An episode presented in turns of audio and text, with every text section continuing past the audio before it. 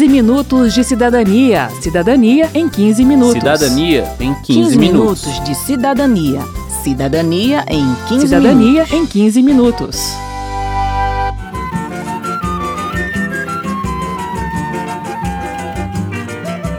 Olá, ouvinte! Olá a todos! Eu sou Verônica Lima e esta é a segunda edição do 15 Minutos de Cidadania sobre transporte público.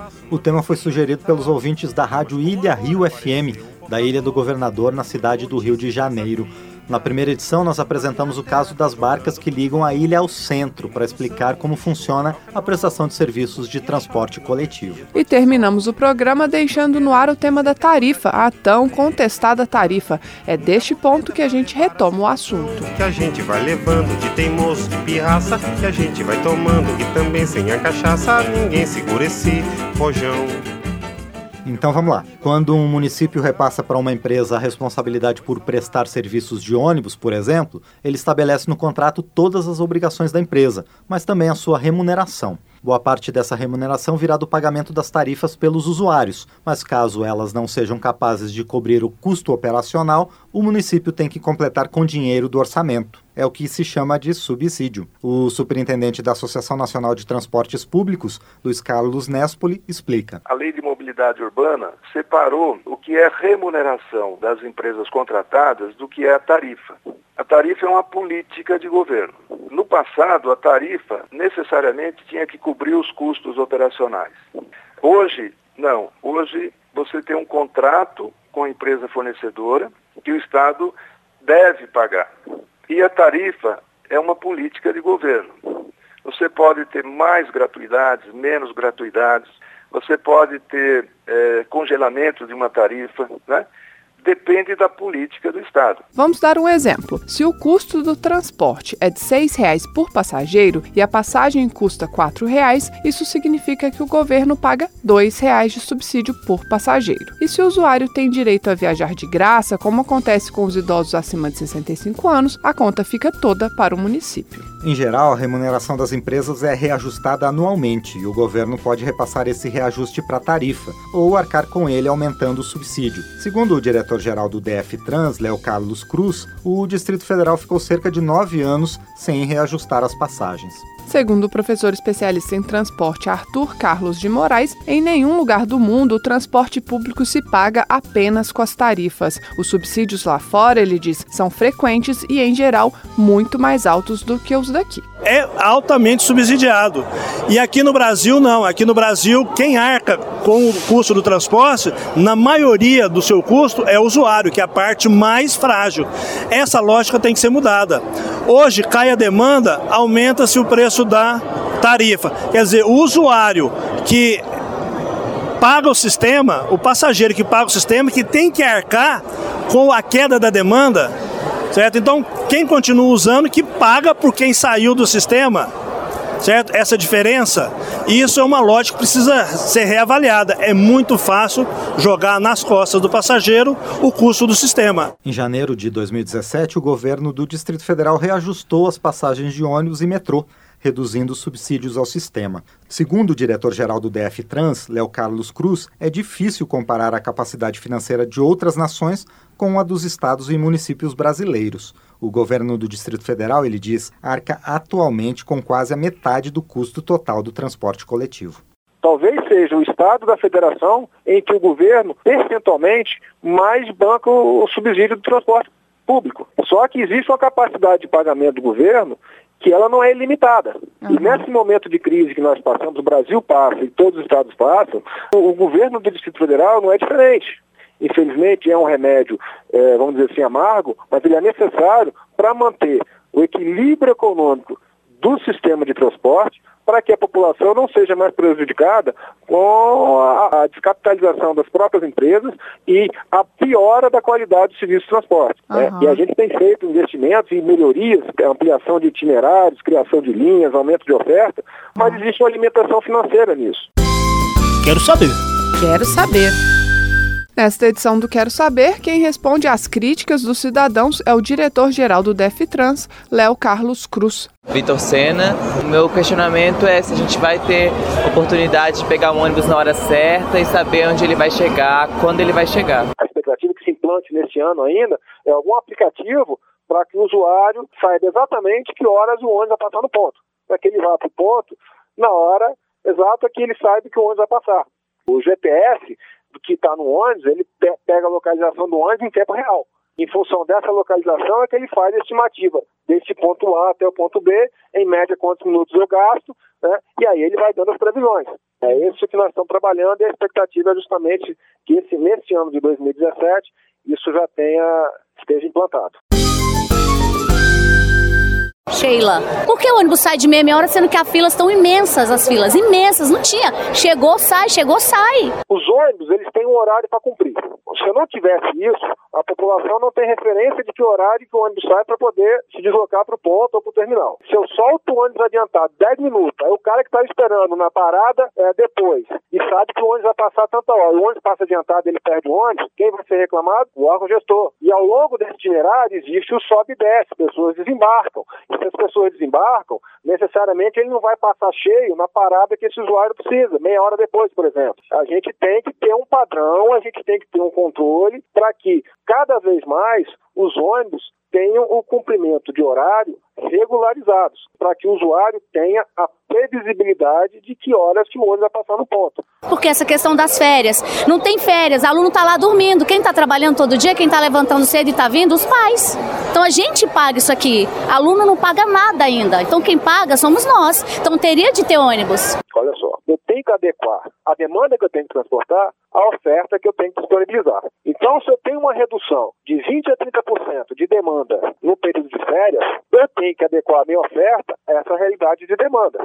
Se o estudante não existisse, a oferta para transportar esses trabalhadores seria essa. Se ele tinha carro de 5, 5 minutos e agora vai passar a ter carro de 10 em 10 minutos, ele vai reclamar, uhum. óbvio. Só que a gente tem que entender que por que, que houve a necessidade da redução? Porque a demanda caiu. Que, que é melhor? Eu adequar a oferta ou eu promover um aumento de tarifa para bancar essa super oferta para o usuário? Aí vocês vão me cobrar que a tarifa está cara. Meu nome é José Leonardo da Silva. É sobre essa passagem aí, se pode aumentar mesmo, quem mora longe do serviço, vamos supor, pega dois ônibus, é capaz da empresa mandar até embora mesmo. Eu não acredito muito nessa, nesse discurso de que o empregador que fornece vale transporte vai demitir o funcionário, porque não é verdade isso. Isso é uma meia-verdade. Até porque, quanto mais perto da residência o trabalhador morar, é melhor para o próprio trabalhador e para a própria empresa. Não em função do, do custo do transporte levado, porque um trabalhador levar duas, três horas dentro do ônibus para buscar emprego significa que existe um, uma matriz de empregos aí desequilibrada. Essa é a realidade de Brasília. Sim, eventualmente, Brasília tem uma característica muito diferente. As distâncias em Brasília são ingratas.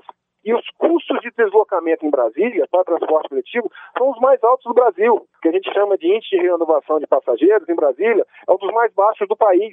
A pessoa toma um ônibus lá na origem, na, na sua residência, e vai direto andando 30, 40, 50 quilômetros até o local de destino. Dizer, você não tem renovação. Isso encarece o custo do transporte. Então, tem umas características em Brasília que elas precisam ser entendidas porque senão a gente não, não compreende a necessidade e as alternativas que são construídas para a melhoria da qualidade do serviço.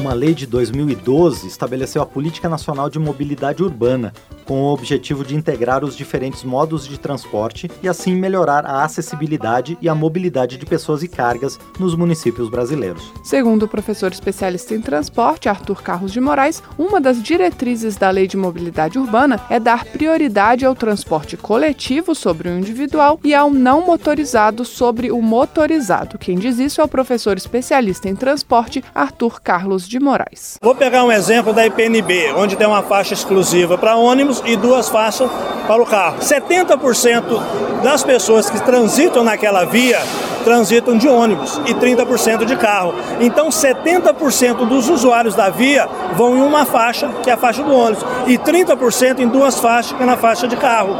Mas por que, que engarrafa na faixa de carro? É porque para a quantidade de pessoas por carro, certo? Enquanto o ônibus consegue carregar 50 pessoas sentadas, para essa mesma quantidade de pessoas, na média de Brasília, eu teria que ter 30 carros. Todo mundo tem que ter direito a se movimentar com decência. Com conforto, com rapidez. Mas só que primeiro tem que ser o transporte coletivo. Pois é, Verônica. O diretor-geral do DF Trans, Léo Carlos Cruz, concorda com a priorização do transporte coletivo, mas diz que a cultura brasileira de valorização do automóvel dificulta muito a promoção de políticas nesse sentido. Brasília, por exemplo, foi promulgada uma lei que, em vez de priorizar o transporte coletivo, faz com que as faixas exclusivas que foram implementadas ao longo dos anos com tanto sacrifício, seja permitido que o automóvel utilize em determinados horários a faixa exclusiva. Ou seja, isso vai na contramão de tudo o que as pessoas, os técnicos do setor de transporte preconizam e gostariam que acontecesse. Então, a gente tem que conviver, infelizmente, com esse tipo de visão. Infelizmente, a cultura do transporte público ainda é tida como um transporte de pobre, de pessoas de baixa renda, o que não é verdade. Agora, precisa melhorar a qualidade? Precisa. É isso que nós estamos tentando fazer aqui em Brasília, por exemplo. Criamos recentemente linhas para na esplanada aqui, com ônibus com ar-condicionado, para tornar o transporte coletivo atrativo. Mandei meu Cadillac pro mecânico outro dia, pois há muito tempo um conserto ele pedia. E como vou viver sem meu carango pra correr meu Cadillac? Bibi, quero consertar meu Cadillac. Já há muitos lugares no mundo, segundo o professor Arthur de Moraes, em que os jovens não sonham mais em comprar um automóvel. Aqui, ainda somos um bom mercado para as montadoras, com estimativa de comportar ainda mais 50 milhões de carros, ele diz. O prefeito de São Paulo anterior falou em é, pegar parte do IPTU para financiar o transporte coletivo. O que, que se desencadeou na cidade de São Paulo, principalmente na mídia? De que estaria dando dinheiro do povo para empresário de ônibus. Não era o dinheiro do povo para melhorar o sistema de transporte, era para empresário de ônibus. Na mesma época, o governo federal reduziu o IPI do carro particular. Ninguém falou que estava dando dinheiro do povo para a Volks, para a Fiat. Não, estava dando dinheiro do povo para que se pudesse comprar carro. É um tema para a gente refletir, né? E participar do debate. A Lei de Mobilidade Urbana prevê a participação da sociedade civil no planejamento, fiscalização e avaliação da Política Nacional de Mobilidade Urbana. E, para que essa participação seja mais efetiva, o deputado Altineu Cortes, do PMDB do Rio de Janeiro, membro da Comissão de Viação e Transportes, defende que haja mais transparência na gestão pública de transportes. Eu acho que o conhecimento de cada contrato pelo usuário, isso é fundamental. E que a nossa fiscalização da, da Câmara dos Deputados, dos municípios, dos estados, seja realmente efetiva. Você, por exemplo, pega as agências reguladoras dos estados, eu pergunto, será que elas estão cumprindo o seu papel de fiscalizar, de multar essas concessões que não funcionam? Eu, na minha opinião, as agências não cumprem o seu papel. Quem trabalha que tem razão,